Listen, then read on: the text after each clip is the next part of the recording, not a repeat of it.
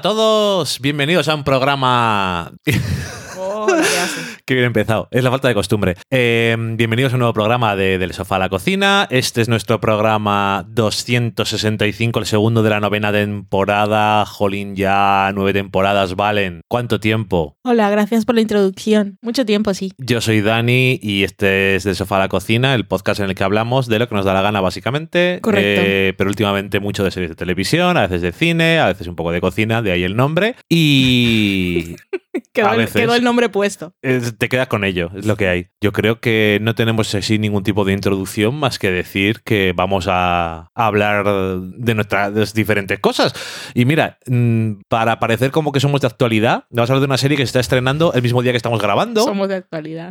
que es eh, la serie de Amazon Modern Love, ¿no? Amor moderno. Eso parece que estás cantando una canción de mocedades. No, es una. No sé quién es, claro. Rocío Durcal puede ser. Seguro. Es amor eterno que dice. Inolvidable. No me sé Bueno, más. eh, No, no, nunca. Modern Love, que se estrena este viernes 18 de octubre de 2019. Puedes decir, se estrenó. O se estrenó porque lo vais a escuchar Claro. mañana. Y ya está estrenado, además. Pero bueno, eh, la hemos visto entera. Sí. Eh, son Ocho. ocho. ocho episodios. Esta serie que está basada en una. Si no todo esto, si no lo sé mal, no lo digo mal, está basada en una columna de. Es de New York Times. Correcto. Y Yo- la serie. Yo la, he leído un par de las historias que han adaptado y también he escuchado el podcast. Si os gusta más o menos las historias que cuentan, pues, las columnas están bien, pero lo tienen en formato podcast y aparte están narrados por todos los actores del mundo, o sea que molan un montón. Yo escuché uno con, con Isa Rae, que no era una de las que se adaptaron en la serie, pero tiene un montón de gente ahí, o sea que molan un montón y son cortitas. O sea, los, los episodios duran media hora. Y si, ah, el inglés y tal, están las columnas traducidas al español, o sea que no problema. Ok,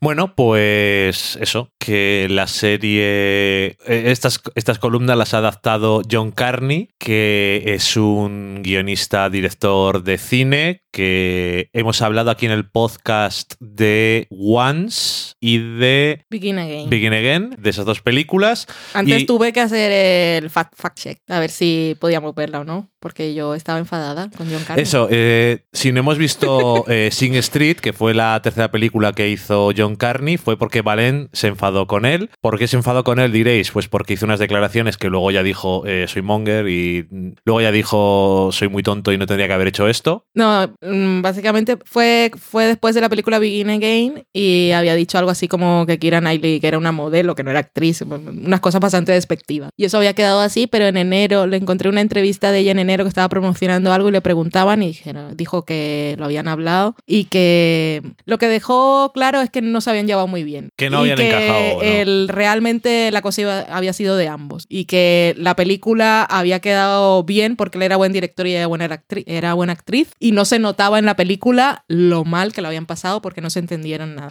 Pues, Pero eh, entonces todo lo que dijo él pues ya está Es cierto que no, no se, no se notaba nada. Pero bueno, oye, mira, bien está. Igual algún día dices, podemos ver Sing Street, porque no- Ahora sí a ti te han, gustado, te han gustado todas las películas que ha hecho. Puedo ver, ya sabes cómo soy yo, guillotina y olvido. Ya, No- así es. Bueno, pues nada, él es como el, se puede decir, showrunner, eh, Hmm. persona que ha dicho voy a adaptarlo, y él es guionista y director de Varios. varios, de los episodios, creo que cinco, Más o menos, sí. cuatro o cinco episodios. Hmm. Eh, también la ha adaptado con eh, otro señor que también es el director y guionista de uno de los episodios, pero no me acuerdo cómo se llama, lo siento. Puede ser Tom... Tom algo, pero Ah, no me no me acuerdo cómo de. Es Es Tom. Tom. Pues Tom eh, también... Como eh, que no hay Toms en la es vida. el, El eh, más director y es guionista del episodio del, el del hospital. Ujú. Pero bueno, eh, También dirige Mi Rosum, el episodio Más- que reta más al espectador, Ajá. digamos. Y mm, Sharon Horgan, el cuarto episodio, escribe y dirige a Tina Fey y John Slattery. Que le- no, el episodio no es buenísimo, pero son Tina Fey y John Slattery. Entonces, ya está. a ver, eh, vamos a empezar. Son episodios cortos, Media horita. de media horita, lo cual genial. Están basados en historias reales, lo cual siempre dices, ¿what? ¿The fuck? Eh, y están todos, pues eso, centrados en historias de, de amor y de relaciones entre personas. eh, Todo tipo de amor. De todo tipo. De- Bueno. No, yo quiero decir algo porque es que se llama Modern Love y es como una cosa así, estamos en el... Porque iba se llama la- Iba a decir el siglo XIX, estamos en 2019. porque se llama la columna así. Sí, pero entonces es como un concepto muy amplio y el espectro es enorme y en la serie hay gente que tiene la piel de diferentes colores y hay algunas diferencias de edad, pero lo que pensarías tú como el amor moderno eh, No, en 2019 no, pero es. Bueno, va a haber una segunda temporada. Eh, no, por ahí había salido una noticia de que sí, pero oficialmente no hay nada. vale, eh, en cualquier caso, aunque nosotros vimos el séptimo o el sexto episodio primero porque El por, séptimo. por- por una equivocación, ¿Tuya? no veáis, ¿y tuya? No, tuya. Vale, mía, tuya. Eh, no veáis el último episodio. El primero. último, y que no he visto cómo los ha puesto Amazon, supongo que el último es el último. No, el de último. Jane Alexander, la actriz. No veáis el último.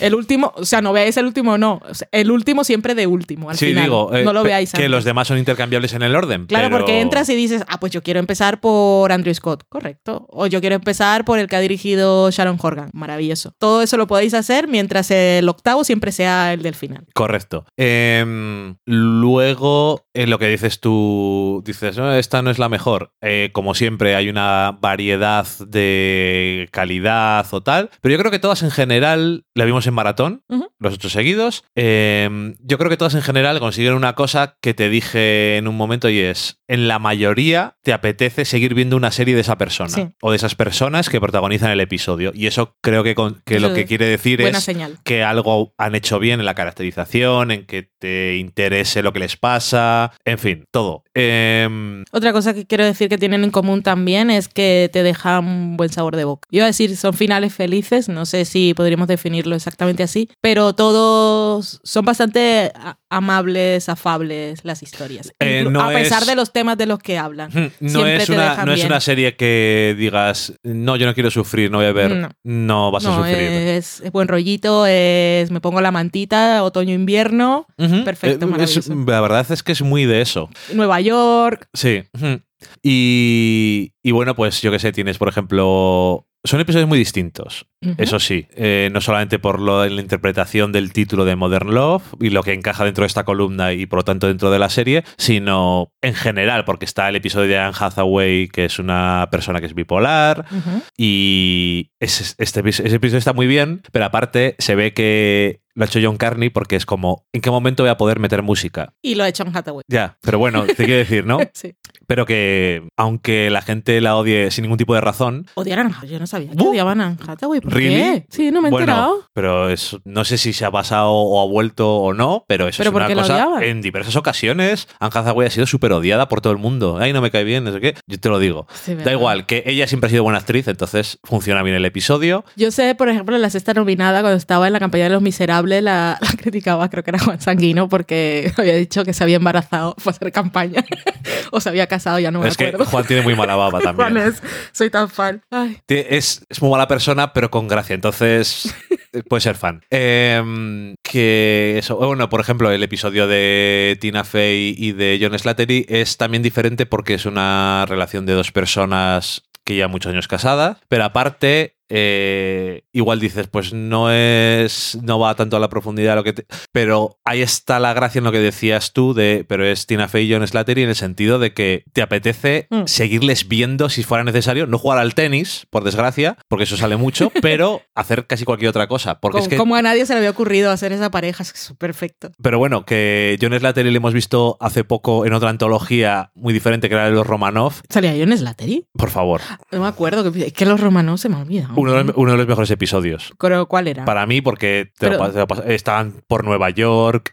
Ah, con Amanda Peet. Sí, Claro, de ella me acuerdo, pero no me acuerdo que salía. Claro. Pero John Slattery siempre hace de John Slattery. sí, Pero pero. lo hace bien. pero, ¿sabes el tema? Y es. Bueno, ay, no sé si hace de John Slattery, yo no sé si él es así en su vida. pero, digamos que se han casillado en un papel. Sí. Pero lo bueno es que no le meten con calzador en un sitio a John Slattery, sino que cuando hace falta un John, John Slattery type, coges a John Slattery, le metes Mm. y todo encaja. Porque nadie puede hacer de Man-Child con pelo blanco mejor que John Slattery. Sí. Literal, no sé si hay alguien que lo pueda hacer mejor, yo creo que no. No. Eh, bueno, eso, y, y tienen mucho encanto. Entonces, bueno, pues eso, y con Tina Fey, que también tiene mucha gracia. Pues que una vez se cae al suelo y es una chorrada, pero es que te ríes un montón solamente porque lo sabe hacer bien. Y ahí la dirección está bien, porque Sí. las pausas. Todo está muy bien, sí. Eh, luego tienes. No sé eh, si hay alguno que podríamos destacar. A ti, por ¿Cuáles son tus ejemplo, preferidos? ¿cuál te gustó Ah, mucho? Mi preferido yo creo que es el de Anne Hathaway. Mm, Mm, por todo. Y porque en realidad es el más diferente, no porque ella sea bipolar, sino porque es otro tipo de amor, mucho más importante, creo. Eh, creo que es mi,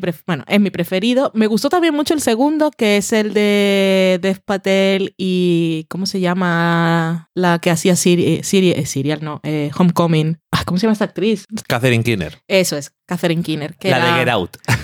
La de Get Out y para mí era, la- cosas, era ¿eh? la, la Heidi en Homecoming, el podcast original. Pues ellos dos, esa historia me gustó mucho, creo que es la segunda que más me gustó. A, a mí, a mí me gustó además porque, em, siendo que tampoco es una serie de giros ni nada, Mm. te- Igual, mira lo que, lo que te estoy diciendo, son eh, creo los más diferentes en, en cuanto a estructura. Quizá, Sí, quizás Bueno, no sí. ¿eh? El Mira. de Tina Fey también porque empieza y luego va Ujú. atrás y eso, pero no me gustó tanto. Me gustó mucho el de Andrew Scott, igual porque fue el primero y dije, ah, vale, pues la serie me mola. Es que Andrew Scott es, es Fleabag, ¿eh? Me ha vuelto loca y me encanta y está bien. A mí el Ah, episodio de... Y el octavo, la historia, me gustó más la historia que el episodio. El, el octavo es, para mí, es el más emocional. Sí, O por lo menos a mí fue el que más me, como dicen, me tocó la patata. es bonito y toca la patata. Es que de- depende de muchas cosas, te puede tocar. A mí me, me gustó mucho en ese aspecto. Eh, y está bien, Mm. no tengo nada en su contra. Eh, el episodio de la madre de How I Met Your Mother, lo siento, se me olvida cómo se llama. Eh, es un poco peculiar, pero también una vez más se apoya en el encanto de los actores, lo cual, ¿por qué no vas a hacer semejante cosa? Y si la historia fue así, pues ¿qué le vas a hacer? Eh, pero tampoco hace nada súper interesante ni nada, pero eso, como te caen en gracia los involucrados, pues no tienes más tipo de más problema. Eh, el de el que dije Emmy Rossum, Sí, que es el de Julia Garner, la El de Julia- me que ganó parece- el Emmy por Ozark, Ujú. lo, único- lo mejor de Ozark, vamos. a mí me parece que efectivamente es el episodio más, como dirían, challenging, más que te más te desafía. Te, te pone nervioso, todo, está Pero, ¿sabes? todo el tiempo alerta. pero porque es el único que tiene un personaje que desafía que, que entiendas por qué hace las cosas y aunque lo entiendas Y te lo diga claramente. y te lo diga muy claramente, Y a las no, otras es, personas también. no es sutil, pero incluso debido a eso Sí, sí. es más desafiante para el espectador. La gente va a decir. "Uh, ¿qué es esto? ¿Qué es esto? No me... Yo tenía miedo. Todo el episodio estaba como, ay, socorro. no me gustó demasiado. Mm. No me disgustó. O sea, no digo, No lo "Ah, me disfrutaste". gustó. No lo disfruté. Quizás un poco por lo que dices tú de estar todo el rato, eh, what's happening o qué va a pasar, pero yo creo que era más que no terminé de... Creo que nos falta un episodio, ¿eh? Todo lo que estamos... Sí, sí, sí, pero espera, que no he terminado. Ah, que- pero que yo no me acuerdo. yo sí, sí que me acuerdo, y lo he dicho antes, el del hospital. Mm, Entonces, ah, el primero es el de Christine Milioti, el segundo el de Dev Patel, el tercero, ¿cuál es el tercero entonces? El de Anne Hathaway, el cuarto es el de Tina Fey, el quinto, ¿cuál es el quinto? Porque sería el sexto el del hospital, el séptimo el de Andrew Scott y el octavo el de Jane Alexander. ¿Ves? Me falta uno. ¿Cuál es? El quinto es el del hospital, Entonces el sexto es el... es el de Jane Alexander, No, ese es el octavo. digo el de... Ah, el de Julia Garner, vale, correcto. Garner. Ah, pues ya están todos, sí. Pues el del hospital se me olvidaba. Es que el del hospital parece que está escrito soy John Carney y nunca he usado Instagram y no sé cómo funciona. Porque Sofía Botella tiene una frase de estoy blogging o, no sé qué live y digo, ¿qué dice? Pero es simpático. Sobre todo que cuando empieza no sabes por dónde va a tirar y está, ellos están Es- bien. Sí, eh, el que si no me equivoco es el de la serie que tanto amó todo el mundo Yo no sé de Aaron. Sorkin. Ah, The Newsroom. Ah, ¿No es él? Sí, es él. Bueno, Y yo sé, me sonaba un poco, pero no lo suficiente como. No me Bueno, interesó lo suficiente eh, para buscar quién era. tengo que decir que el comienzo no te lo esperas. Y es gracioso. Sí. Luego, creo que ellos están bien y. A ver, ninguno de los episodios es sutil. No. Pero tampoco supongo que es la idea, porque está basado en una columna y por lo tanto en la columna tienes que explicar Es las cortita, cosas. Son cortas, claro. Pero tienes que explicar cuál es el problema, por qué ese es ese problema, cuál es la solución. Quiero decir, está todo, literalmente, está todo escrito. Sí. Eh, entonces, yo creo que no pensaron vamos a hacer una cosa adaptándolo así como, sino vamos a hacer una cosa simpática. Y yo Mm. creo que es triunfo. Sí. Ya está. Eso A mí- hicieron un Tom Hooper bien. Queríamos Sí. hacer esto y le sale, porque es- le quiero hacer una cosa que la gente lo vea y se sienta bien y lo consigue. Pero es muy, es muy lo que tú dices, que lo va a ver gente en Nueva York, porque sale, sale mucho en Nueva York, quiero decir, eh, en invierno, Mm. estando en casa, no vas a salir a la calle que hace mucho frío, y vas a pasar un buen rato. Mm. Te tomas ahí una copa de vino, estás viéndolo, igual te ves tres Chocolate, o cuatro o un cinco seguidos y no tienes ningún problema. Mm. Que hay mucha gente que he visto en Twitter que dice, uy, antología, Amazon, Romanov. No, no tiene nada que ver. Está en Amazon y eh, son episodios independientes y ahí se acaban todos los parecidos. Obviamente, porque son dos cosas distintas hechas por gente distinta y No, con intenciones eh, diferentes. Absolutamente eh, nada que ver. Y eh, eso que son cortitos, yo creo que es una cosa de esas para, si no quieres hacer un maratón como hicimos nosotros, Que no porque no, falta. no es necesario, porque hay otras muchas cosas que ver, pero te, está muy bien para, vamos a rellenar media horita. Correcto. Antes de irme a dormir, pongo, me queda media horita, lo pongo para no acostarme muy tarde, porque este episodio de no sé qué dura una hora, o para cortar un maratón de algo que te parece que te carga mucho. Eh, yo lo recomiendo. Es una serie Fíjate. digestiva. En algunos aspectos es peor que de Romanov, ya que lo has mencionado. Peor Pero que de tiene- Romanov. ¿Cómo se puede ser peor? que- Mm, no, quiero decir, no, no, no peor. Eh, tiene menos ambición y entonces igual da menos que hablar y todo eso, pero Pero es que de Romanov se habló es ¿eh? muchísimo más fácil de recomendar Sí. y realmente enseguida te das cuenta a qué has venido. Mm. Sí, no te engaña. Has venido a esto y esto tienes. No vas a tener más, Sí, pero tampoco y, menos. y quizás el episodio de Anne Hathaway es un poco el más... que es curioso porque, y varios, como es una columna, varios episodios tienen voz en off. Mm. Pero quizás es el episodio de Anne Hathaway que tiene más interés la voz en off. Sí. Igual. Pero bueno, en cualquier caso, la hemos visto, nos lo hemos pasado bien un rato, hemos puesto todos. Que esto eran deberes. Son las series que yo digo deberes. Tenía que verla para sacar la crítica en fuera de series en la mañana, el día que se estrena, pero no lo sentí como deberes. Entonces, algo bueno pasó. Mm. Yo también quería hablar de que ha vuelto Sorry for Your Loss. Yo creo que, aunque Facebook sea una cosa que conocen miles de millones de personas en el mundo, mm, prácticamente el 0,2% conoce que hacen series. Parece mentira. Para unas que tienes gratis, En todo el mundo. que no tienes que compartir la cuenta con no nadie. tienes que hacer nada, no tienes que hacer ningún tipo de, ay, estoy en otro país, no tienes que hacer nada. Nada. Facebook Watch lo tenéis en todos los lados, lo podéis poner. No digo que veáis todas las series que tienen porque solamente vi un episodio de la primera serie que hicieron y a mí no me hizo mucha gracia. Tú me dijiste, vamos a verlo, a ver qué tal. Yo, ¿cuál? Era una chica que comparte su casa y alquila la habitación a gente. Ah, En su momento igual no me llamó la atención, no lo sé. es que sería baratillo. Bueno, lo que sea. Eh, Sorry for Your Loss, ya os hablamos de ella el año pasado. Eh, es una serie que debería de conocer más gente. Ya. Pero es que es tan fácilmente recomendable. Quiero decir, el talento que tiene delante de las cámaras, que se ven, es espectacular. Mm. Y incluso caras conocidas. Quiero decir que tampoco es, oh, es gente muy buena, pero que no la conoce nadie. Porque yo creo que Elizabeth Olsen como que la conoce alguien. Alguien le sonará de Avengers, aunque no la haya visto. Aunque La ha visto en, al- en alguna foto. En alguna promoción, por lo menos.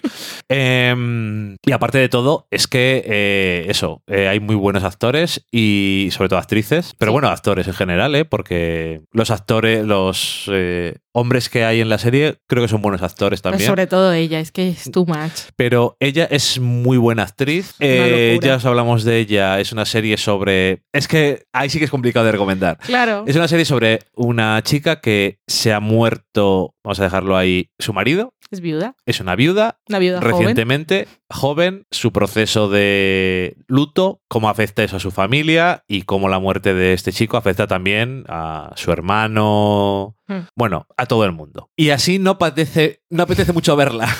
Vale, vas a decir que es una dramedia Hmm. de esos términos que se acuñaron hace 10 años, pero bueno, hoy en día, por suerte, las series escapan mucho más la definición, pero yo creo que encaja bastante bien en ese género. Eh, es- los episodios están súper bien hechos, los guiones son muy buenos y no porque, oh, no me esperaba que pasara eso. No. No se trata de eso, sino porque la caracterización es tan real, la gente es súper complicada, los sentimientos no tienen por qué tener ningún puto sentido y un momento puedes sentir una cosa y al siguiente puedes pensar otra, otra diferente. Es que mm, no tiene por qué tener ningún sentido. Y sobre todo todo lo que está relacionado con la muerte no tiene ningún puto sentido. Entonces, Y cada persona vive su propio proceso y no es consciente de que otras personas también, eh, me estoy refiriendo, ella es la viuda, por lo tanto, obviamente eh, sufre mucho que se haya muerto su marido y además en algunas condiciones que conoceréis después. Y para ella eso es lo más importante que le ha pasado y su dolor es el más grande, pero la ausencia de él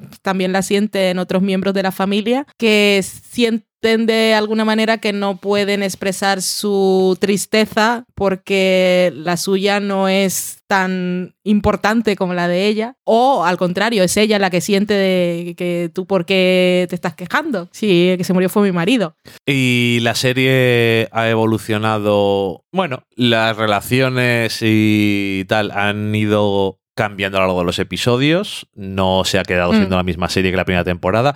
La primera temporada tenía un intento de gimmick de cosa para atraer, que era, tiene un teléfono Ah. de su marido y no le puede desbloquear. ¿Qué secretos tiene? La serie no va de eso. No. Pero yo os lo digo ya, por si acaso no habéis visto y pensáis que va a tratar sobre eso. No tiene nada que ver. no es un thriller esto Es importante, es importante. súper importante muy importante, pero no es un thriller, ni hay revelaciones que destruyen en el mundo, Mm. pero es importante, pero no va de eso. Y mm, hemos visto cuatro episodios, me parece, de la segunda temporada. puede cuatro o cinco que no lo sé Bueno, hemos visto varios episodios de la segunda temporada y la serie mm, más o menos sigue donde acabó la anterior. Y a mí me sigue pareciendo una serie genial. está Mónica Eh, es bonita, pero. O sea, es. Tiene mucho humor, tiene mucho corazón y mucho corazón roto. roto Y por supuesto, eh, cuando hay una escena en la que hay comida, es decir, cuando hay una cena con gente, hay un espectáculo. con una comida no una cena de estas a la mesa con familia ya sabéis que eso es apocalipsis En todas las series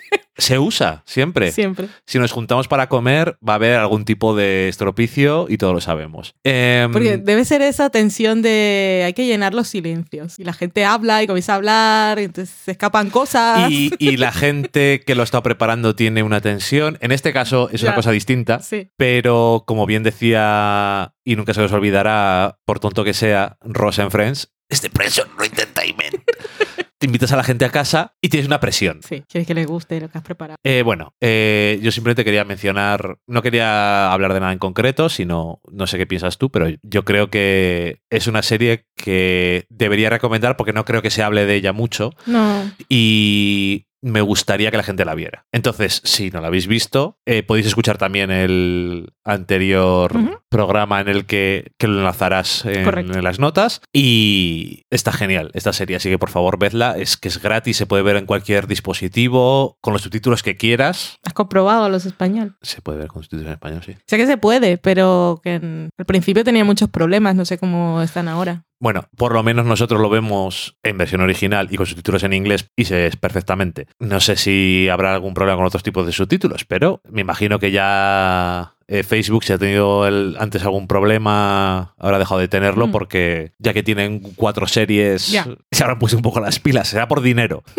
Pero bueno, whatever. Eh, ahí está. Eh, recomendada. Mucho, por favor, vedla si no la habéis visto. Son episodios cortos y está muy bien. Y te también, de una forma muy diferente, para cortar otras cosas que estás viendo, porque es muy diferente, pero es una energía y un ritmo muy calmado normalmente. Y si estás viendo thrillers y cosas, te baja a la tierra y a los problemas emocionales de la gente normal y está bien. Em, ¿Qué más cosas? Pues mira, como no solemos hablar de películas, vamos a hablar de un par de películas muy brevemente. Ambas están basadas en cómics americanos. A una le da vergüenza estar basada en un cómic y a otra no. La primera, que es la que da vergüenza, es Joker. Yo, en el podcast en el que hablo a veces sobre cómics, que es el noveno podcast, me desahogué bastante y venía caliente porque la había visto el día anterior. Eh, ahora, y sería mi mejor resumen sobre lo que pienso de la película, prácticamente se me ha olvidado. Ya. No tengo energía residual. Entonces, no es como, por ejemplo, The Dark Knight Rises, que a mí no me gustó nada y durante años he estado quejándome de esa película.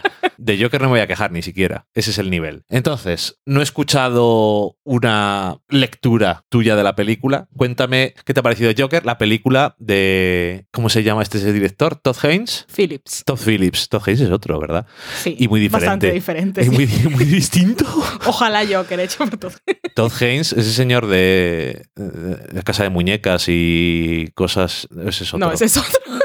¿Ese es otro? Todd, ¿verdad? Sí. Vale. Es este es Todd. el de. Ay, no me acuerdo cómo se llamaba ese Todd. Uy, es el retorcido. Ese es muy retorcido, Mm. que no estaría mal para Joker. Por eso lo decía. Pero bueno, eh, Todd Haynes es el de la adaptación de eh, Patricia Highsmith que vimos hace poco, ¿verdad? Sí. Vale, Carol. Y más películas, pero es lo primero que me ha venido a la cabeza. Estaba intentando recordar eh, el otro Todd porque a mí me tuvo bastante traumatizada porque hubo una época en la que vi varias películas. Y dice, ¿por qué sigues viendo? Porque vi Happiness también con Philip Seymour Hoffman. Madre mía, bueno, en fin. No tengo mucho que decir de Joker. Yo no tenía muchísimas ganas de verla, pero se decían tantas cosas que iba preparada para... La hemos visto porque la han puesto en versión original en Burgos. Sí. Iba preparada para sentirme un poco incómoda porque lo que es mm, la idea que yo me había hecho por todos los comentarios que se hacían es que era una película sumamente que abrazaba lo políticamente incorrecto o que quería tirarle cosas a la cara a la gente que va de progre. Entonces yo iba preparada para ver una cosa bastante salvaje, revolucionaria. Uy, lo que me atrevo a decir, lo que me atrevo a mostrar en una pantalla de cine en 2019, ahora que toda la gente está intentando mantener unas normas y no y siempre está pensando en esto ahora no se puede decir. Y, Yo he, iba y- con esa y he idea. hecho pagar a Warner por ello. Yo iba con esa idea y llegué y la película, la verdad es que es normal, yo he visto mucha flipadez y me parece bien que la gente disfrute con las cosas, pero a nivel de discurso, pues me parece bastante pobre. Y lo que me queda de todo esto, y yo supongo que es de básicamente por la idea que yo me había hecho de la película, es que en realidad Top Phillips va de soy un salvaje y me atrevo a decir muchas cosas y en realidad es un cobarde. Porque no voy a decir spoilers, pero para quien haya visto la película o para que cuando veáis la película después os suene, si realmente hubiese querido ser lo que decía que era, me habría mostrado, por ejemplo, lo que ocurre con un personaje femenino, que todo ocurre fuera, se cierra una puerta y no vemos nunca lo que ocurre. Yo creo que habría tirado por ahí. Y eh, los unas personas con las que se encuentra en un metro y que son como el desencadenante de todo el movimiento que surge en la película, no habrían sido unos chicos ricos blancos, sino que habrían sido otros. Ahí me habría creído que él quería ser bastante arriesgado y tal. Pero como no hace nada de eso, me parece un señor cobardica que va de guay y que dice que no hace cosas de cómics, pero entonces aprovecha lo más trillado de los cómics, que un niño nace y ya sabe cómo se mueren los padres de Batman. Lo sabe cuando nacen, por eso es como los gatos, que ya saben que tienen la caja de arena, cuando los niños nacen ya saben cuál es el origen de Batman. Entonces, yo es una película que, mira, ni fu ni fa y Top Phillips, pues, sus mierdas. Y ya está. Bueno, Todd Phillips es un mierda de todas formas porque cuando haces comentarios de en los tiempos de hoy en día no se pueden hacer comedia porque todo el mundo se ofende, es que eres idiota. Es que es eso, pero si lo dices, entonces haz algo para que la gente se ofenda y demuestra realmente de lo que eres capaz, pero no lo haces. No, y Y, luego... ahí le pierdo todo el respeto. Y luego decir, no, yo no quiero hacer una película de cómics, quería hacer una cosa que es una es una cosa que tiene que ver con el con, con hoy en día y, y que me hizo gracia porque eh, cuando estábamos en un podcast me dice Albertini, qué curioso que alguien haga una película y hable del momento en el que está la película. O sea, que alguien haga una película y hable de lo que está ocurriendo en ese momento. Es una novedad. Hmm. O sea, no hay una película en la historia Vas que... a decir más veces película. Sí. no hay un Flynn en la historia que haya salido, sea futurista, sea del pasado, que no sea una alegoría o un comentario sobre lo que está pasando en ese momento. Porque Anda que no, todas... Pero sí es lo más obvio. Ya está, pues eso, que es que es como, bueno, pero y aún así, como comentario social y tal, a mí me parece bastante pobre porque no es profundo. Mm. Y luego dices, está toda la cosa de esto, esto de no sé qué de incel, sin- Bueno, yo creo que en general, lo decía, la gente le da demasiado crédito a esta película y creo que no tiene tanta conversación. No, es que la- se, se- dice que da mucho que hablar. yo creo que la gente realidad ve más de lo que hay. Yo creo que esto vino con el... Parece mentira, pero somos muy influenciables. Y entonces esto fue a Venecia y es como... Lo que se decía es no van a premiar una película de superhéroes. No es una película de superhéroes, pero bueno, una película basada en un personaje de un cómic. Em, y entonces ganó y es como, uff, ya está. No es como si. Black Panther no fue nominada el año pasado al Oscar, pero Ya. bueno. No sé. Whatever. es eh, bla, es súper bla para mí. En fin. Para mí también. Es, ese es el. Y me pasa muchas veces cuando, cuando salen películas que. Ojalá me hubiese encendido y pudiese decir cosas pasionales, pero es que no me despertó ningún tipo de pasión.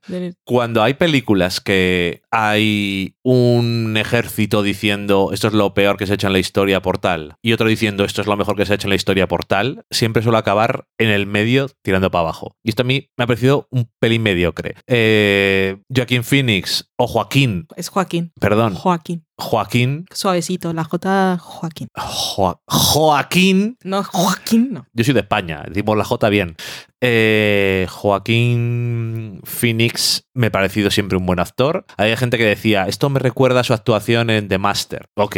Que Joaquín, De- hablando de Joaquín, perdona que te interrumpa, Joaquín estuvo en el rodaje con Casey Affleck y él ha salido súper limpio de todo aquello. Porque muy probablemente, y no quiero... Esto son invenciones mías, pero en aquella película que era el falso documental en el que él se retiraba del mundo del Sí. espectáculo, estaría tan actor de método que no habría Dios que hablara con él y nadie interactuó con él en ningún momento y no pudo ni hacer algo mal. Ok. de lo horrible que sería. Pero bueno, eh, en cualquier caso, que no tengo nada en su contra. De hecho, en general, eh, pues bueno. Pero yo ya tenía un problema con esta película como concepto y es que a mí el- lo que es el origen del Joker no me interesa. Y ya hay cómics en los que se hablan y hay miles de orígenes y lo que tú me digas. Pero bueno, eh, me gustaba más cuando sale Ledger en lo de Nolan y dice dos o tres cosas de cuáles, por qué tiene cicatrices y que es Pero que es da que aparte igual. esto es súper viejo, porque hoy vamos a... El protagonista es el villano, porque no habéis visto Los Soprano, que no habéis visto... Que, que yo qué sé. Sí, Que no, no, que, pues es sí. que vamos 20 años tarde. Que sí, nada. si es a mí es el tema que esto no me parece revolucionario. Pero bueno, que eso. Yo, para honrar mis palabras de que esto no merece más conversación, lo dejamos ahí. La otra película que no le importa ser una película de superhéroes es eh, Spider-Man Far From Home, que es la primera película que salió de Marvel después de Endgame. Y como todas las películas de Marvel, mm, están orgullosos de estar basados en cómics, porque se les ve que les da igual. Y hoy en día además se pueden hacer todo tipo de cosas absurdas y ya está. Lo que me parece peor de Far From Home es cuando has leído cómics y dices, yo sé cosas Pero tú no sabes nada de cómics en general de Spider-Man y lo ves. Yo no, no sé quiénes son los personajes de entrada, pero tampoco cuesta mucho leerlo. No, pero bueno, te quiero decir, por lo menos, no que sea una sorpresa ni nada, pero por lo menos no estás tan alerta, lo que sea. Lo bueno que tiene, como prácticamente todas las películas de Marvel, es que los personajes te caen bien, los actores te caen bien, entonces vas en el viaje. Mm. La acción es entretenida, tiene algunos toques originales, entonces... Sí, eso está la clave. Los personajes te caen bien, los actores te caen bien, porque aparte los actores que trabajan en todos estos peliculones de Marvel cobran su pastón, pero luego para promoción y entregarse al público y estar todo el tiempo en redes sociales haciendo tonterías son un caramelo. O sea, en realidad para la gente que les paga ese dinero es una buena inversión, porque Es es, que, que- luego a veces te gastas dinerales en películas y los actores dicen la promoción es que no me apetece, no quiero. Y esta gente se desvive por su producto y entonces te caen bien. Y- Yo creo mm, que hacen casting de las dos cosas. De eh, vales, pareces el actor y luego vas a caer bien cuando salgas en entrevistas, van a poder hacer gifs tuyos. Ya. De verdad, o sea, todos los actores luego salen en cualquier lado y son todos adorables. Sí. Pues aquí, mm, Tom Holland, aunque sea británico y tenga veintitantos años, prácticamente te crees que tiene 16, 17 años. 15. Porque es parece un chavalín, es muy gracioso. Eh, y luego, pues hombre, tienes a una actriz que últimamente ha hecho cosas un poco distintas, pero que curiosamente lo ves y te hace gracia verla aquí, Zendaya. Ella. Zendaya. Eh, pero bueno, en general, todos los actores, pues eso. Y es una película muy de el después de Endgame, Peter Parker, de las- después de las cosas que han pasado, A ver qué dices. después de las cosas que han pasado, eh, Peter si- Parker tiene una si- misión. siente las consecuencias. y a nivel personal. Es decir, la película entera casi es de... es, un poco, es un poco el conflicto de Buffy. Sí, Estoy en el instituto y solo quiero ser una adolescente del instituto. pero no puedo. Correcto. Y... eh, es el elegido. Sí, y luego también es la cosa de puedo creer en mí mismo. Son todo conflictos muy básicos, pero, pero es que ¿para qué quieres más en este tipo de... Y luego tengo que decir una cosa, lo del final, si al final no se hubieran quedado Sony y Disney tranquilos y lo hubieran dejado todo, no sé cómo habría continuado, pero el final de la peli, que es el- la primera postcréditos, es como, ¿what the fuck? O sea, la segunda postcréditos es si se hubiera ido Spider-Man de, de Marvel, no pasaba nada porque es sobre lo que va a ir ocurriendo después, pero la primera es como, ¿cómo hacéis esto en una escena postcréditos si es súper importante para la siguiente peli? O sea, es cambia totalmente el status quo del personaje en 30 segundos. No me acuerdo. Bueno, Me da igual. Estás diciendo algo que me parece súper importante y digo, no sé de qué está hablando. Ah, ok. Correcto, Y correcto, correcto. te ha jodido todo.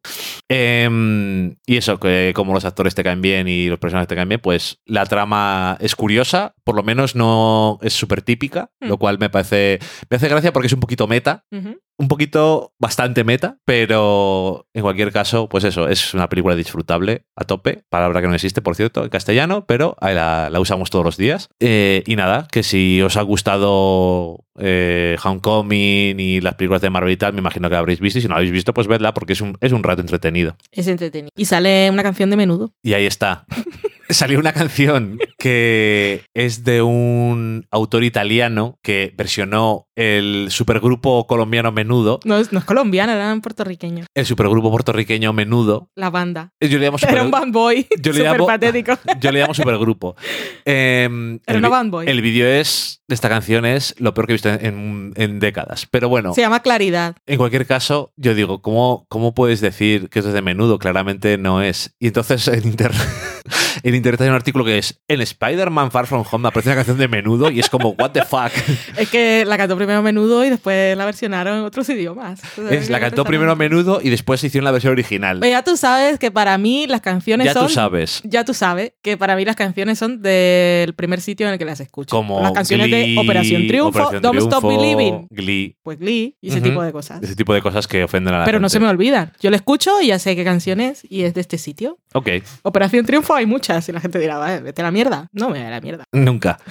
Eh, pues nada, dicho eso, eh, para terminar, que ahora por si acaso habéis llegado tarde y no habéis escuchado el primero porque cualquier cosa, eh, vamos a hacer la sobremesa cada cuatro episodios, que ha- hay alguien que nos ha dicho que no le hace mucha ilusión, Ya. pero es que, es que mu- son muy pocas cosas y no nos prestamos atención. Pero mira, suficiente. Pero estos días que vamos a hacer pausa, porque viene mi hermana de Colombia y entenderéis que vamos a hacer pausa, por si no escucháis el primero también, igual lo comentamos, a ver qué, qué pasa. Pero en principio sigue y ya está. Bueno, para terminar, lo que vamos a hablar es Succession. El to the OG. Entonces, si no habéis visto terminar la segunda temporada de Succession, Play like a pro. entonces dejad de escucharnos porque no nos gusta decir spoilers. Igual tampoco estamos tan También alguien nos decía, mejor con spoiler, pero igual esa persona no ha visto Succession. Bueno. Entonces dice, esto que he visto me gustaría comentar con spoiler. Entonces puedes ver Succession. Eso, es un win-win. Bueno, para empezar, sin spoilers, deberías de ver Succession. Eh, segundo, ya hemos hablado de Succession en, en el anterior programa, de hecho. suficiente. Y en el ante- y en la nada más, solamente en el anterior programa. Pero bueno, que mm, hablamos mucho. Igual no decimos súper muchos spoilers, O sí. pero probablemente sí, pero como estamos tan acostumbrados a hablar sin spoilers, Yo pero bueno. creo, yo creo que esto es. Ya hemos hablado de Succession en el primer programa y dijimos todo lo que teníamos que decir sin spoilers. Y si vamos a hablar ahora de Succession, vamos a hablar con spoilers. Vale. ¿Qué, qué favor me estoy haciendo? Este programa ninguno. es para vosotros, pero un poquito de disfrute Eh, para mí. ¿Hasta cuándo habíamos visto? Hasta el séptimo episodio, ¿no? Cuando hablamos la otra vez. Puede, no me acuerdo. Bueno, no, hasta el octavo. Eh, creo que los dos últimos no los habíamos visto. En cualquier caso, si no habéis visto Succession, nos vemos, nos escuchamos en el próximo programa. Adiós. Adiós. Succession temporada 2. Eh, como decía el año pasado, Succession la primera temporada. El año El año pasado. pasado. Como decía en el programa pasado, Succession siempre ha sido buena, pero la segunda temporada ha sido muchísimo mejor todavía. Y el final ha estado muy bien. Eh, yo creo que se aprovechan siempre de que saben que funciona muy bien. Y el último episodio, bueno, mira, en el penúltimo episodio están las declaraciones frente al Congreso que no tienen, no tienen precio. Y también la escena de Shift, que yo creo que es una de las grandes escenas del año. Yep, para mí sí. Es una de una complejidad interesante. Chief, eh, dale. Y el último episodio también se aprovecha de ello con eso de vamos a meter todos los episodios en los que metes a muchos personajes en un sitio funciona bien. Es que es un... En cuanto a estructura, la serie se lo ha montado muy bien, porque empieza la serie y luego dices, vale, pero ¿cómo conseguimos tener a toda esta gente junta todo el tiempo? Y siempre tienen excusas entre eventos, viajes a un sitio y tal. Un Siem- retiro. siempre hay una ocasión para encerrarlos a todos en un sitio, por lo que sea, a la que tienes dinero. Pero si inventas sus mierdas, nos vamos de caza, nos vamos a visitar a la madre, mil Nos cosas. reunimos con la familia Pierce. Eso, pero entonces siempre están juntos, que, es la gracia.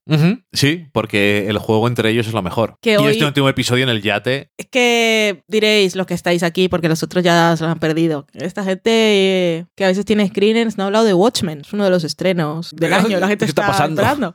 Tenemos los screeners, pero ¿qué hemos hecho? Volver a ver la segunda temporada de Succession. Y esa es la razón por la que no tenemos ninguna opinión. bueno, de- en la próxima vez que hablemos, que tengamos programa, hablaremos de Watchmen. Pero eso, estábamos viendo hoy el cuarto episodio de la segunda temporada, por ejemplo, que es un episodio en el que no están juntos. El cuarto episodio es en el que Connor se va al funeral de Moe. Ujú. eh, eh, Ro- Romulus se va a sus cosas de entrenamiento para mierdas directivas, que bien hablo. Y los otros se quedan esperando a Ria, que, Ria, que es la primera vez que llega a las oficinas. Y entonces es, es un episodio. Es tan oscuro porque te ríes, te pasan muchas cosas, el panic room, pero es que la persona que se, se suicida es el que le han estado acosando por tratarlo como un mueble. Es que de Ajá. verdad. que- Human Furniture. y aparte tienes a Kendall, que también está ahí con su depresión y subiendo a la azotea a ver si me tiro yo también. Bueno, qué episodio tan oscuro. Pero eh, que te decía que la primera vez no me había dado cuenta instantáneamente. Pero qué brillante es lo de este episodio, el cuarto. No estamos hablando del final, pero bueno. El episodio del cuarto, cuando empieza con Kendall subiéndose a la azotea y se acaba con la azotea también y él en la azotea, pero le han puesto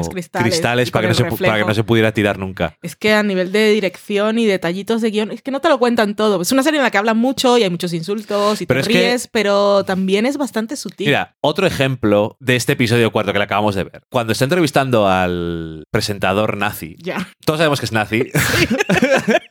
Entonces le dice, hay una cosa y no se dice, no se explica, pero dice, esto del perro con el mismo nombre, no, es mentira, Blondie. está escrito distinto. Y entonces Tom se queda así y pasa a lo siguiente. La implicación de que él sabe cómo se escribe el nombre del perro de Hitler te deja claro que es un nazi, pero no hace falta decirlo. Ya. Y el chiste y la idea está ahí. Y después dice, mm, ¿por qué te interesa tanto este tema? La gran tragedia. La gran Cuéntame tragedia, pero espe- tragedia. específicamente Y y, entonces- luego salvado por la campana. Pero es que dicen las muertes, tantos alemanes, Tantos polacos, rusos. sí. Te faltan unos cuantos millones. Y entonces suena la alarma. Pero es que habrían, Pero no, había más millones. Habrían, habrían continuado. ¿y ¿Qué te parece lo de los judíos? Y Entonces No. habría, habría profundizado. No, yo, yo creo que Tom ya lo habría dejado ahí, ya tenía todo lo que necesitaba saber. Yo creo que sí. es que no se escribe bien porque el, el perro de Hitler, ¿Cuántas veces has leído? Ay, no me acuerdo cómo se llama, la gran obra. Mein Kampf, Eso. un par de veces. Un par. Skimming. bueno, Muy eh. Estoy muy interesado en este periodo de la historia, eh, en la tragedia. En fin, por cierto, eh, otra serie en la que se habla del perro de Hitler es It's Always en Filadelfia. Socorro. Hay un, un retrato del perro de Hitler, es eh, una de las cosas importantes de un episodio. Pobre perrete. Sí, ya te digo, porque qué culpa tiene él. Y solo en Filadelfia, por cierto, también ha vuelto y continúa con sus cosas. Eh, Succession, eso que estábamos hablando del cuarto, pero quería hablar del último episodio. Eh, todo esto del yate es que es en el momento en el que dice, bueno, ¿qué hacemos? Dadme ideas. Y están todos allí y obviamente solamente es plausible que sea relevante elegir a una de las personas que está allí delante de ellos. Por eso os he traído. Y cómo, cómo está escrito de forma gradual cuando van viendo que tienen permiso para tirarse al cuello del otro. Pero de forma muy educada. De forma muy educada siempre. Yo, bueno... Es que yo me reía mucho. Gracias. Gracias, por gracias por, incluirme. por incluirme, pero eh, yo creo que no funciona. Y lo mejor es el pobre Connor, que hace su discurso de, bueno, me sacrifico yo, podéis decir que yo he estado desde el principio, dice toda su realidad y dice, no, tú no, No, tú no. tú no vales. Lester was a man. Lester, Human being. wa- Lester was alive, now is no more. su mujer está... Su mujer está triste. Que un momento, que esto, esto lo escribe Willa, que es maravilloso porque ella le salva Porque el está- a la Connor. Porque, claro, a Connor se le ocurre, eh, Lester fue un hombre que nos tocó a todos. En fin, bueno, entonces Willa escribe ahí corriendo, pero entonces es divertido porque ella lo hace, la cosa se resuelve bien, eh, la mujer que quiere pillar las declaraciones para No joderlo consigue, después no, consigue, nada, y literalmente. Willa está orgullosa, pero con todo esto quedémonos. ¿Realmente Willa quería escribirlo como una reacción de niños de 5 años? ¿O la obra de teatro que no nos han mostrado es lo mejor que se ha visto en la vida porque está escrita como una persona que escribe como un niño de 5 años? Es de- efectivamente, eh, según las críticas que salen en, en el último episodio que le hacen tirar el iPad por, por la borda, es que a lo mejor Willa no tiene talento. Es una cosa que no hemos explorado porque nunca lo hemos llegado a ver, pero igual no tiene ningún talento. Sabemos que la obra se llama Arena y que cogieron arena de construcción y está llena de bichos. Sí, pero no, no fue arena buena. Em, y que se está arruinando. Pero es que, es que yo quiero ver eso como está escrito, es que tiene que ser maravilloso. Porque es que hoy estaba viendo, porque a mí siempre me hacía gracia que estaba escrito como un niño de 5 años y ahí estaba toda la gracia, pero realmente no decía nada, pero es súper. No, no, una persona. Sí, es o bien ella sabe escribir, pero la forma en la que no puedes, en la que puedes no decir absolutamente nada ni transmitir ningún tipo de información es hablar así, Por eso yo o quiero ver ella la obra no de sabe escribir. Eso es lo que quiero ver. No lo sabemos. Pero desde luego Porque es, ya es suficientemente inteligente. Simplemente ha decidido que quiere ser dramaturga. Es suficientemente inteligente como para saber qué Eso tiene sí. que poner en el discurso. Eso sí. eso No decimos, no decimos que ella sea tonta, pero No. que tenga talento, obviamente según los periódicos no. Pero quién sabe, los críticos son los críticos. Ya, eso es verdad. Eh, y no me esperaba cómo iba a acabar, pero es tan grande con la declaración de Kendall. Ese bat es, iba a decir frase del año, pero no, es momento del año. ¿Cuál? Bueno, cuando está al final ¿Mm? y dice, pues mm, he venido yo porque han pensado que yo era la mejor persona para absorber toda la rabia y tal que había, no sé qué, todo correcto, estoy leyendo lo que dice aquí, pausa de un segundo, pero... Pero. ¡Oh! Y luego saca ¡Qué las, otras tarjetas. Eh, la cara de su padre. Es que lo dice todo realmente. Justo ahora está hablando con él y le ha dicho: Es que no tienes instinto asesino para los negocios. Lo haces bien, tiene, sabes cosas, pero no tienes el instinto. Y, cuando. y era verdad en el momento que lo dijo. Y era verdad, pero es que lo ves, la cara de orgullo. No es capaz de que sea una sonrisa completa porque le está jodiendo vivo, pero al mismo tiempo está tan orgulloso. Está muy bien porque ya hemos visto a Logan eh, lleno de ira. Grita, eh, cosas, obliga a la gente a tirarse al suelo a comer salchichas. ¡Oink, Pero bitch! es muy de. Se llena de furia, grita. Y, y en este momento es. y Y cuando llega Roman a la habitación le dice. "Shh". Sí, dice, calla, calla, calla. Pero es un poco. Porque aparte, esto es como un poco de, de orgullo de. Vale. Pero es eh, el gran. eh, mi- mirando el bosque. También es. eh, a, él no- a él eso obviamente no le beneficia y no, No. Es, no es lo que quería. Pero luego, para los que querían. Los grandes accionistas, lo que querían era que se cargaran a Logan. Ujú. Y entonces, bueno, en fin. Pero él está orgulloso, pero es como es que realmente es dañino, como dice la abuela de dragones. Y ya sabemos que esto lo, lo triste es que a Logan va a encontrar la forma de destruir. Y aquí hay muchas cosas. Está lo de todo lo que, tal como se lo escondieron, se lo puede, se lo puede sacar porque Colin es otro dañino. Es una persona muy eficiente, Ujú. pero es un dañino. Y ahí está para la tercera temporada está la biógrafa, está la periodista que le han jodido el artículo, pero seguirá teniendo ganas. Es que se lo han tapado, pero es una amenaza. Pero que es muy curioso ver la. Es como el final de la primera temporada. eh, él se da cuenta de que. O sea, es. Le, está totalmente destruido si su padre quiere. Pero, entre comillas, todo esto. Pero le ayuda y entonces consigue que no pase nada, lo oculta todo y entonces puede continuar con su vida. Es y si y le, debe, le debe su vida y entonces está en, una per- en un momento to- totalmente sumiso y luego al final cuando ves a Naomi que le dice tu padre le gustas roto. Sí, es que Naomi dice las dos frases que definen la serie. Nos gusta ver, ver cómo meltdown. Sí. Bueno, eh, y eso, lo de a tu padre le gusta cuando estás roto. Pero es que ahora que has dicho lo del final de la temporada pasada, el, el paralelismo o el contraste entre Logan y Kendall es, magistral. Porque tenemos. Es, es inverso, vamos. Kendall quería joder al padre con el negocio que estaba haciendo y me acuerdo de Logan diciendo, bueno, cuando va él a entregarle el sobre con las condiciones del, del trato que han hecho y Logan está El abrazo de oso. todo, sí, el abrazo de oso. Eh, Logan está todo en posición desafiante, enfadado y tal y después tiene a Kendall después de todo lo que ha pasado llorando en sus brazos. Ajá. Cuando él le dice que ya está todo arreglado y no sé qué, Kendall está literalmente llorando. Y ahora es al revés porque le está diciendo que realmente no, no tiene lo que hace falta y Kendall sale ahí de sus cenizas, lo que luego veremos si es que puede hacer algo, porque esta gente está, está fatal. Ya lo creo. Hay un momento en el principio, la sí, en el primer episodio, que cuando sacan a Kendall de. a Kenny, de, del spa en Islandia, eh, luego que se van a la casa en los Hamptons, tienen un momento en que Logan se da cuenta de que Kendall está hecho mierda y Kendall más o menos le demuestra que sí. Y Logan le dice: Bueno, pero no pienses mucho, que no está bien. Después de esto necesitaré un tiempo para hacer una pausa y hacer algo. Igual no piensa en una terapia psicológica, pero él dice, tengo que parar un momento. Y el padre le dice, esto de pensar,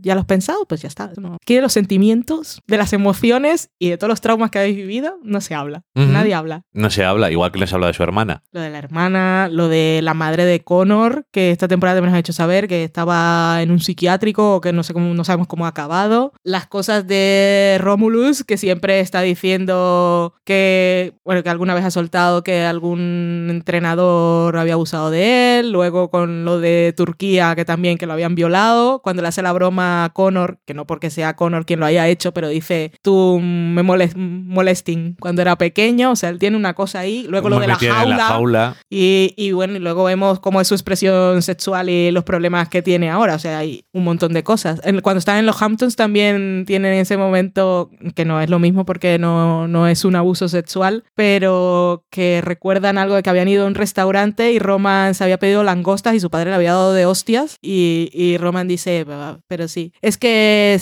no se debe pedir lo más caro cuando no eres tú el que está pagando. Sea, él aprendió la lección. Pero es que tú piensas, todas las cosas que te van dejando caer, piu, piu, piu, Sí, sí, o sea, eh, no hay, no hay flashback, simplemente hay tic, tiri, ti, ti, te lo voy dejando ahí. de quien no sabemos nada, de qué tal tampoco sabemos mucho, pero de quien no sabemos nada realmente es de Chief. Porque en la primera temporada, como ella no estaba en la empresa, Ajá. no sabíamos mucho. Lo, lo máximo que supimos fue, bueno, estaba con el Nate y luego en el momento de la boda cuando le dice a Tom que quiere una relación abierta, así de Eh, repente. Lo que sabemos es que no cree en realidad en las relaciones de compromiso. Porque Pero luego- le tiene totalmente destrozado, no solamente por que le dice, bueno, por cierto, ahora que nos hemos casado, te voy a decir que no quiero que quiero una relación abierta, sino que luego eh, le va destrozando todo lo que ellos habían pensado que era el plan y lo que Tom pensaba que era el plan. Y es como, bueno, pero igual el plan es que ahora soy yo. Que es un plan, cuando están ahí hablando, en realidad no nos dicen cuál es el plan. No, pues Pero se entiende que ella no iba a estar en la empresa y que Tom iba a ascender a ser el jefe. Ese era el plan que Pero habían hecho como pareja, entre comillas. Que eso, lo que quería decir, aparte de que, nos, que sabemos poco de ella, es que luego en ese noveno episodio, cuando va a hablar con la testigo y víctima que iba a Ujú. dar declaraciones, que me parece todo súper retorcido, pero que también tiene verdad, pero que ella lo hace por las razones equivocadas, todo eso, pero que es súper chungo, que Rea no se atreve ni a bajarse del coche siquiera. Pero es que luego tenemos ese último episodio eh, que hace crecer a Tom un montón, porque en una serie como esa no te esperas un- una frase tan íntima y tan sentimental como es que no sé si voy a ser más triste sin ti que lo triste que soy cuando estoy contigo, que es una cosa así como súper profunda y tal. Pero que hay dos cosas que quería decir de ese episodio. Una, que cuando su padre, ella tampoco es una killer. O sea, su padre está buscando no, desesperadamente no es. su imagen y semejanza y no la tiene en sus hijos, porque a todos los está poniendo pruebas constantemente y a veces aciertan, pero nunca llegan al nivel que tienen que llegar. Y ella ahí cuando él le pregunta quién y ella no es capaz de decir claramente Kendall o, o quien sea, sino por favor que no sea Tom, hazlo por mí, ojitos tiernos. Pero, Ella le dice, sí, sí. Pero lo. Eso, ok, perfecto. Pero lo que quería decir es: después de venir de ese noveno episodio, con lo que has hecho, con los cruceros, y te vas a un yate de tu familia y coges a una de las camareras y le pagas dinero y le propones hacer un trío, con toda la historia que tienes detrás, ¿en qué estás pensando? No, Porque ¿qué te va a decir ella? Que no. Si sabe quién eres, todo el dinero que tienes, eh, es una situación de poder, es abuso de poder. Aparte le estás pagando, ella no te va a decir que no. Pero ¿por qué estás jugando con el problema que estás cargando encima en la familia? Pues es que porque- no piensa. Es porque, es porque Shiv, Shiv, eh, que a veces, bueno, que es supuestamente liberal y todo eso, pero tiene el mismo problema que sus hermanos y es que no se da cuenta No, no sé, no- del se privilegio, no se da cuenta de cuando las situaciones no están bien, porque es como, ok, yo no tengo problemas. Ya. Y ya no solo todo, todo the implications con lo de los cruceros, sino poner en esa Es que ya lo, situación a- decía, ya lo decían en el show en Filadelfia. Ya. Es de implication de que estás en un barco. Pero aparte de eso, poner esa situación a Tom, que ya lo conoce. O sea, ellos se quieren a su manera, tienen una relación muy extraña, con unas dinámicas de poder rarísimas, y él es una persona que quiere encajar y que sabe que no está a la altura de la familia, bueno, lo que sea, pero ella sabe que él no es una persona... Y aparte, le está proponiendo lo del trío porque sabe que seguramente le van a dar la estacada. Y cuando está en la mesa tampoco lo defiende claramente. Y entonces lo pone en esa situación para, para que él tenga que decir que no. Ella sabía, ella conoces a tu pareja y sabes los límites a los que puede decidir probar o no. Y ella tiene que saber que Tom no es una persona que esté interesada en Podemos en decirla que se meta en el baño y mire por la cerradura. Es que eso fue súper triste. O sea, ¿cómo lo dejas que llegue hasta ese, ese punto? Ya, para mí eh, lo peor que tiene la segunda temporada de Succession eh, es una cosa que me parece muy mal. Ya sé que, ya sé que esto es sarcástico. No, es una cosa que resiento y es que no hayamos visto la declaración frente al Congreso de Greg completa. Completa. Porque lo que hemos visto fue muy poco, es verdad. es tan brillante que necesitaríamos todo. Ese lenguaje que usas, qué maravilla. Yo estaba súper emocionada y oye, esto que sea larguísimo. Pero no, es verdad. No lo fue corto. y... oye, También nos han quitado, yo entiendo por qué, pero yo la conversación que, o sea, el momento en el que él y Kendall hablan de sus cosas en el avión, porque Ajá. tuvo que ser en el avión, yo quiero verla porque es un gran momento para Greg. Eso todavía lo veo en un flashback. Que aquí no hay flashback. O les veo que empiecen la tercera temporada con ellos dos hablando en el avión para que veamos cómo han llegado. No sé si nos No van a sé. dar ese. Es muy curioso también ir viendo cómo han ido conectando los dos de alguna Desde forma. la primera temporada. desde la primera temporada, pero que es curioso porque Que, por si no recordáis, en el último episodio Greg le dice a Kendall que tiene los documentos. Que Greg se lo dice porque está en ese punto de necesito apoyarme. He hecho una cosa mala. He hecho como Paquita Salas, pero no he matado a nadie. Y pero necesito garantías. Necesito estar con gente que me garantice que toda la mira que estoy haciendo va a valer para algo al final. Y como sabe que Kendall está en sus planes de derrocar al padre, pues él le dice, me gusta esto que estás Cuando haciendo, alguien jefe, debería hacerlo, es. tú vas a ser el jefe, pues que sepas que tengo y tal. Que Kendall en ese momento no me presta atención, pero que ya lo sabía. Eso no es, no se lo han sacado de la manga, obviamente. Eh, sí, es que, mm, no sé, casi me da pena, eh, por una parte me da pena que acabara como acabó el tema de los peers, pero por otra parte me parece tan estupendo como acaba, y es con Logan gritando, esto no se acaba hasta que yo lo digo, pero Cuando no está gritando en el coche. grita ¡Dinero, el coche, dinero! para, ¡No te vayas! pero no ¡Toma mi dinero! no puedes tener todo lo que quieres. Y eso es lo que más le jode del mundo. Y además que esa es una cosa que tenía a toda la gente en contra, que le aconsejaron todas las personas Ajá. que no era un buen movimiento. Y él dijo, yo consigo siempre lo que quiero, y no lo ha conseguido.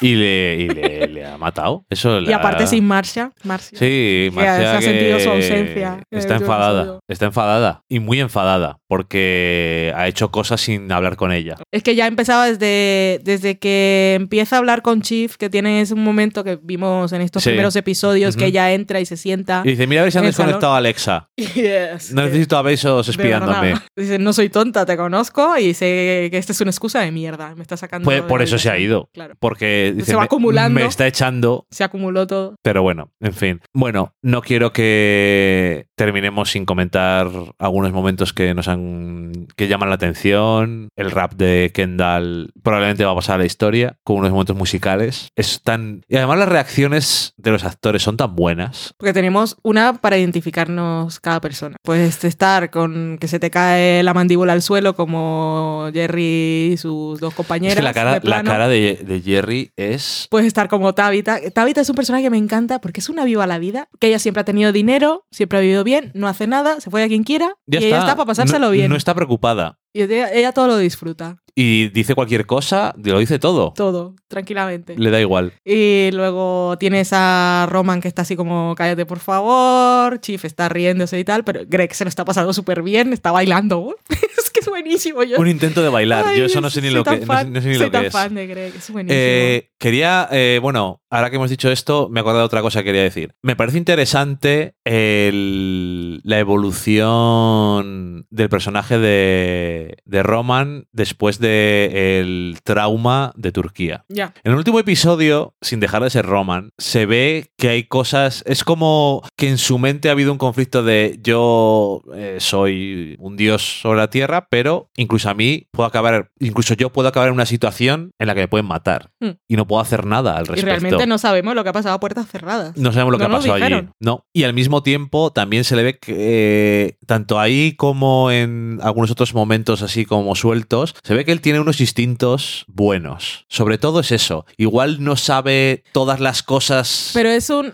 Porque hay un pero momento que tiene, dice... tiene buenos instintos. eh, soy tonto, pero soy inteligente. Sí. Pero yo creo que es más una cosa que es, es el hermano pequeño y Ujú. siempre le han dado ese lugar de Sí. que es el de las risas Ajá, y el que no se lo toma nadie en serio. Y cuando llegan los momentos en que tiene que hacer algo, realmente. Bueno, cuando vimos en el segundo episodio, el de Volter, que él da su opinión, se cargan la empresa de Kendall y después él tiene la duda de mi padre ha hecho lo que yo he dicho y comienza a tener dudas de realmente y- y es no porque he hecho algo. Claro. Y él es súper inseguro en ese sentido. Totalmente. Pero conforme va pasando, se apoya mucho en Jerry. eh, Esa pareja es, ojalá, Fundamental. power couple, aunque no, no Bueno, sea le ha dicho, romántico nos sexual. casamos. Pero es que juntos son súper listos. Como cuando le dice a Carl, eh, ¿te gusta? Jerry.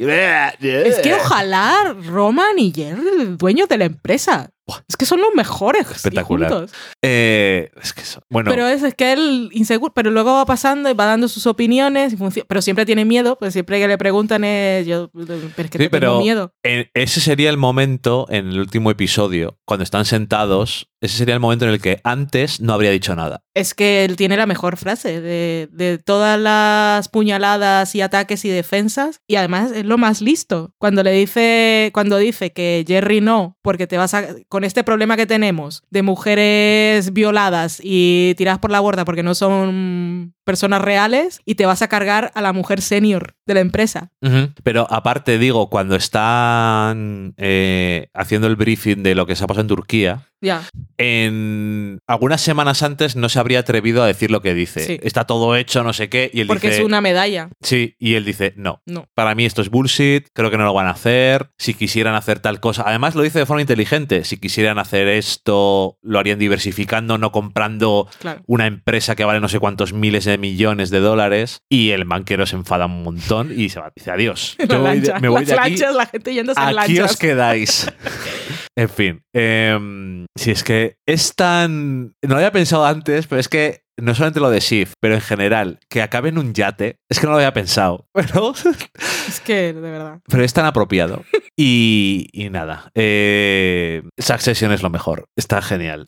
No esperaba además que me gustara tanto y es que... mm, Lo me que mola río- tener una serie que te gusta mucho. Porque es- Euforia a mí me gusta mucho, pero es una serie con la que sufro. Sí. En cambio, Succession es entretenimiento para mí. Eh, es tú, lúdico. Cuando empieza Succession siempre tienes la cara de I'm so happy. sí, y la tengo. Y lo digo siempre. Sí, pero yo. se te nota cuando estás. No pasamos la cabecera, precisamente. Mm. Eh, Es hedonismo puro. Y digo, "Ay, soy feliz. por cierto, que HBO España podías poner el previously y las escenas de después, el inside the episode. Ya. Siempre están viendo de dos minutos y se Los he encontrado en YouTube, os las pondremos para que las veáis. Pues sí, porque es- que está, que está en YouTube, pero Es que ¿qué- no entiendo por qué ¿Por no qué lo no hacen. mola ponerte antes del episodio previously y después esto es lo que ha pasado en el episodio?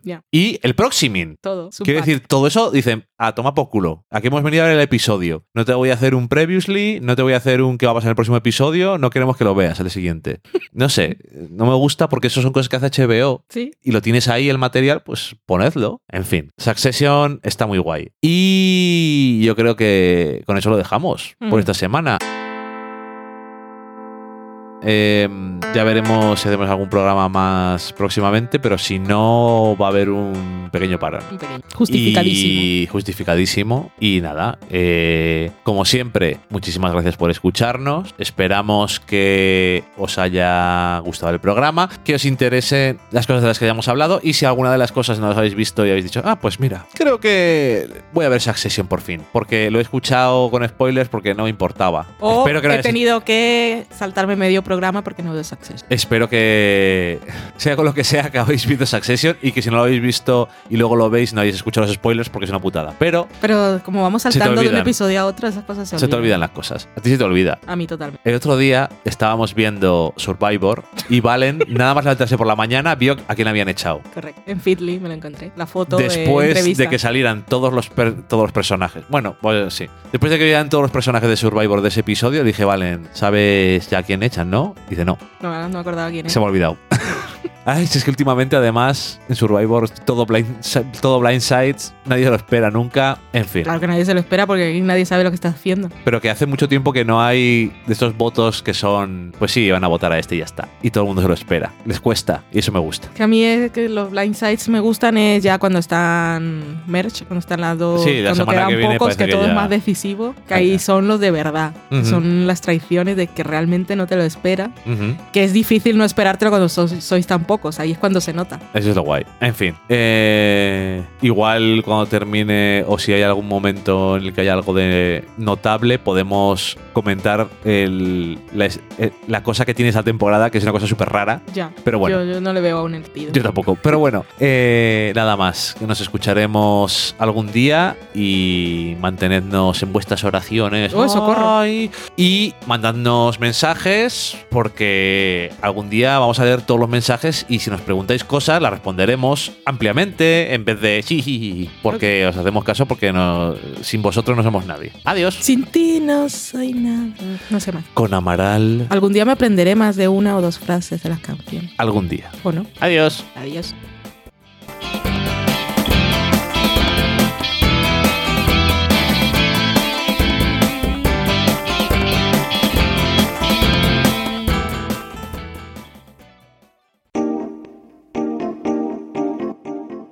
Acabáis de saborear un programa del podcast Del sofá a la cocina. Para prepararlo hemos usado los siguientes ingredientes. Un Dani, una Valen y una licencia Creative Commons, reconocimiento no comercial compartir igual. Cuando tenemos los ingredientes, los picamos muy finos, los dejamos pochando en una sartén y cuando estén caramelizados, los mezclamos con la licencia Creative Commons, que, cuidado, no admite uso comercial de la obra original ni derivadas, que se tienen que distribuir con la misma licencia que la original, siempre citando a los creadores. Después de 10 minutos, condimentamos la mezcla con iTunes, iBooks, Twitter y un poco de Facebook. Si no encontráis las adecuadas en el mercado, buscad el nombre del blog. A continuación, introducimos en el horno y, después de 30 minutos, lo servimos aderezado con música distribuida con licencia Creative Commons a través de Jamendo. Al final del post correspondiente vienen especificadas concretamente. Si tenéis alguna duda con respecto a la receta o a cualquier otra cosa, podéis preguntarnos a través del correo electrónico del sofá a la cocina @gmail.com. Buen apetito.